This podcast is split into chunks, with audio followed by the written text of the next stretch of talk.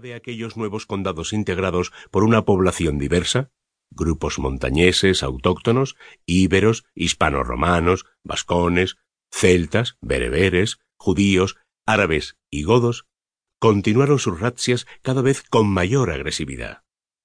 En esta ambición de expansión musulmana emana, pues, la raíz del nacimiento de la futura marca hispánica, que en líneas generales fue el territorio comprendido entre la frontera político-militar del imperio carolingio con Al-Ándalus y los Pirineos, desde finales del siglo VIII hasta su independencia efectiva en diversos reinos y condados. Por todo lo expresado, si algo quedó claro eso fue que la penetración musulmana en la Francia merovingia, mucho más allá de la Septimania, demostraba que los conquistadores islámicos pretendían expandirse de manera ilimitada sobre Europa.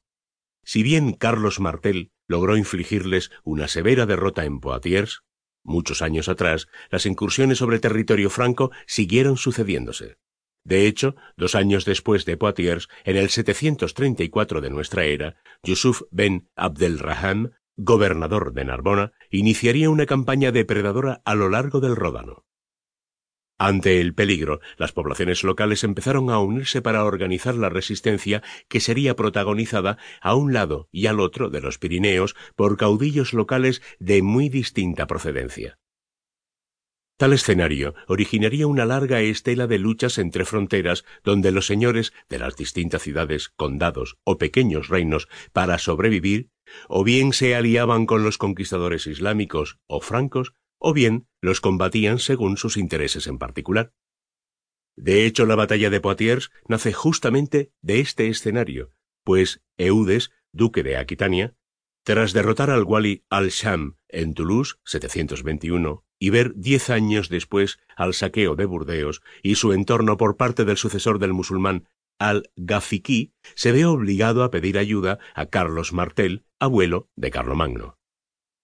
Otro caso emblemático, de los muchos que ocurrieron, sucedería casi veinte años después.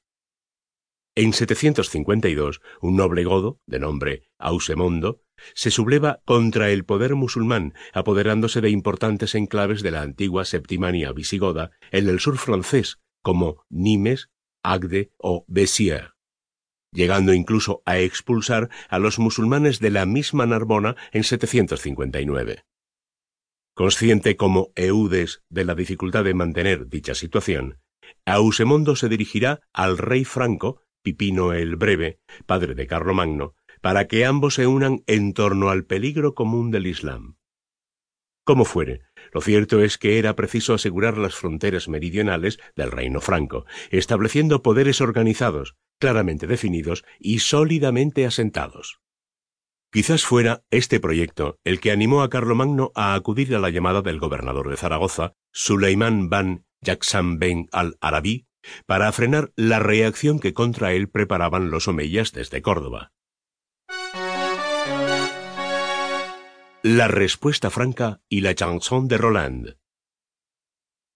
El interés de Carlomagno en los asuntos hispánicos le movió entonces a apoyar esta rebelión del vilayato de la marca superior de Al-Ándalus, del Sulaimán al-Arabí, Walid de Barcelona, que pretendía alzarse al emir de Córdoba con el apoyo de los francos a cambio de entregar al emperador franco la plaza de Saracusta, importantísimo enclave económico y militar. Por ello que no sorprendía que ante estas aspiraciones de Sulaimán, los omeyas prepararan una represalia militar de gran escala, tratando de cortar de raíz el peligro que suponía una intervención franca.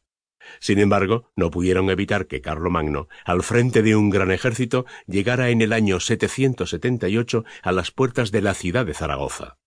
Pero una vez allí, el wali de Zaragoza, Hussein, para sorpresa del romano germánico, se negó a franquearle la entrada. Debido a la complejidad que supondría un largo asedio a una plaza tan fortificada, con un ejército tan alejado de su centro logístico, desistió. Con el paso de Zaragoza cerrado, mientras esperaba unirse inútilmente al Wali de Barcelona, Carlomagno y sus huestes decidieron atacar a las ciudades vecinas, entre ellas la capital de los vascones, Pamplona, que quedó reducida a cenizas. Poco tiempo le duraría el éxito. El 15 de agosto de 778.